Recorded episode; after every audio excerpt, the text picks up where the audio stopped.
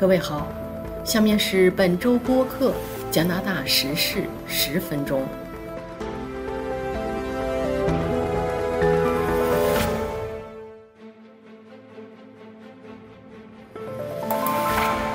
下面是加拿大本周新闻：渥太华承认让乌克兰难民来加拿大比预期的要更难。报道：上千热爱亚洲美食的蒙城人齐聚。支持首届亚洲美食艺术集市活动。加拿大经济反弹，二月增长百分之一点一，旅客回归缓解了蒙特利尔机场的压力。安大略省野生金鱼泛滥，气候变化是原因。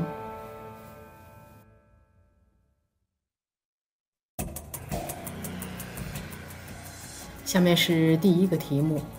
渥太华承认让乌克兰难民来加拿大比预期的要难。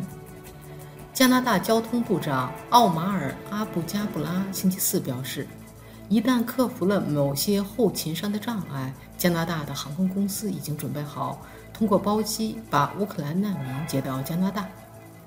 自从俄罗斯于2月24日发动入侵以来，已有超过500万乌克兰人逃往欧洲其他地区。加拿大政府制定了具体的移民计划，以帮助那些希望临时或永久来加拿大的人。上个月，联邦交通部长表示，渥太华已经和航空公司达成协议，将通过包机把这些难民接到加拿大来。但他星期四承认，事实证明组织航班比预期的要更加困难，因为很多难民都换了地方。他说。这些乌克兰难民中的许多人在申请加拿大签证的时候是在一个地方，但现在到了另外一个地方，因此组织航空运输变得更加困难。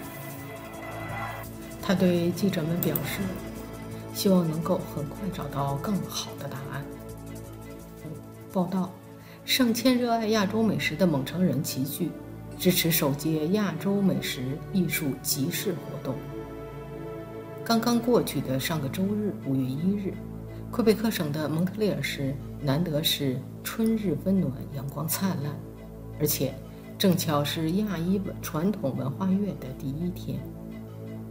蒙城市中心举行的推介亚裔美食和艺术品活动人头涌涌，主办机构原来预计大约两百人会出席，结果来了超过一千人。一些摊位的食品刚到中午就已经卖光了。同时，来自联邦魁北克省蒙特利尔市的多位议员都到场参观祝贺，增添人气。加广中文台的记者在现场采访了活动的负责人以及参与者。活动的两个主办机构负责人接受了采访。两个人都对现场的情况感到兴奋满意，说这是亚洲美食集市的第一期，效果超出了想象，或许应该尽快，比如在秋天再主办第二期。活动的主办人之一是乐医劳拉路，他表示，新冠疫情爆发后，他在脸书上成立了一个推荐亚洲餐馆的群组，叫做 Local 八八，现在大约有近三万成员。这次活动就主要是在脸书上进行宣传，并邀请媒体进行报道。另外一位主办人是出生在台湾的文森马，他十几岁时移民加拿大，和家人一起办了餐厅、酒吧，也卖珍珠奶茶。他说，疫情间餐饮业受到打击很大，亚裔餐馆也不能幸免，有很多都倒闭了。所以，希望在亚裔传统文化月之际组织一次活动，推广亚洲的美食以及餐馆商店。他介绍说，这次活动有十三家亚裔餐馆、咖啡店、烘焙店、手工作坊参加，同时还有一家按摩店进行了参与。劳拉路在疫情之前还从事商业活动以及电影。他表示自己是个喜欢美食的人。希望能够帮助受到疫疫情影响的亚裔餐馆，而且大家都了解，除了疫情，很多餐馆和亚裔商界还受到了亚裔歧视和仇视的影响。他说：“对此我感到非常的悲伤。”他接着表示：“我们希望大家看到亚裔对加拿大社区的贡献，亚裔商界人士对社会的贡献，也希望大家一起分享美食。第三个题目：加拿大经济反弹，二月增长百分之一点一。加拿大经济在二月份增长了百分之一点一，是一年以来最快的增长速度。加拿大统计局星期五报告说。在其跟踪的产业当中，近四分之三的行业都产出增加。加拿大的服务业在十二月和一月受到了奥密克戎相关的一系列封锁措施的影响，但在二月反弹，增长了百分之零点九。住宿和食品业飙升了百分之十五点一，艺术、娱乐和休闲行业二月增长了百分之八点四。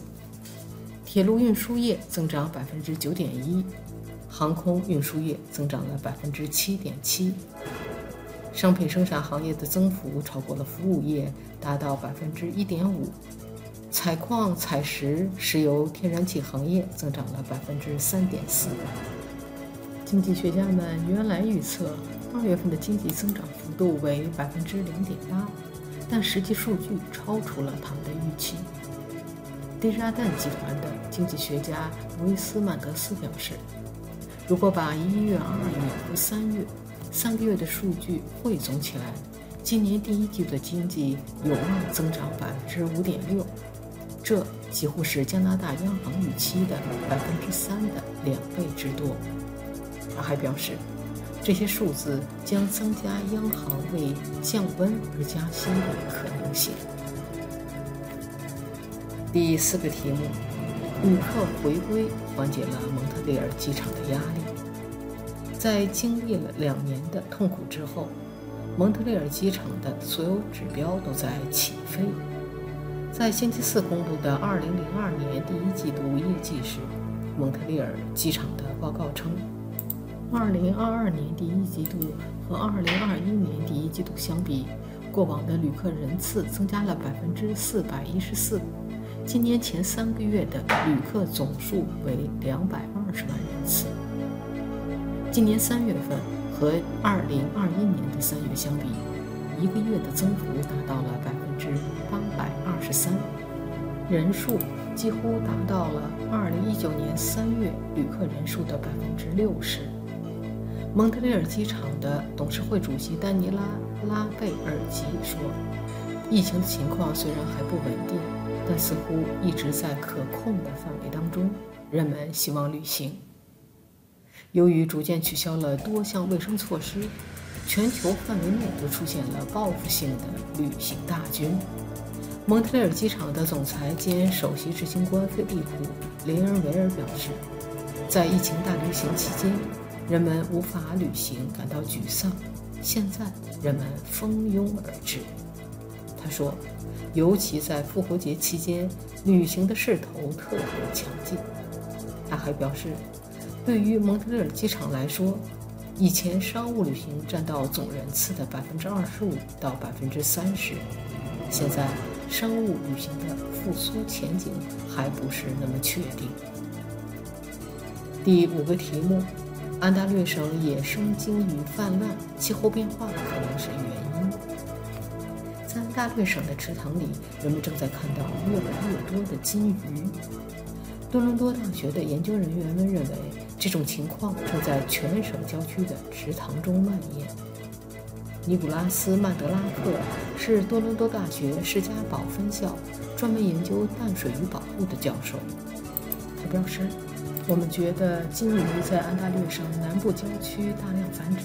实际上，这种现象在加拿大各地都有。”除了安省外，在加拿大的阿尔伯塔省、不列颠哥伦比亚省、萨斯卡彻温省、曼尼托巴省以及美国，金鱼正在迅速成为北美最多产的入侵物种之一。他接着说：“我们认为气候变化在其中起了作用。五大湖水域城市池塘的水温比以前更高，似乎更适合金鱼的生存。”尼古拉斯·曼德拉克教授表示，人为造成的气候变化正在为金鱼的繁殖创造条件。水温更高，更强烈降雨引起的洪水事件增多，使金鱼流窜到附近的湿地。以上是加拿大本周新闻。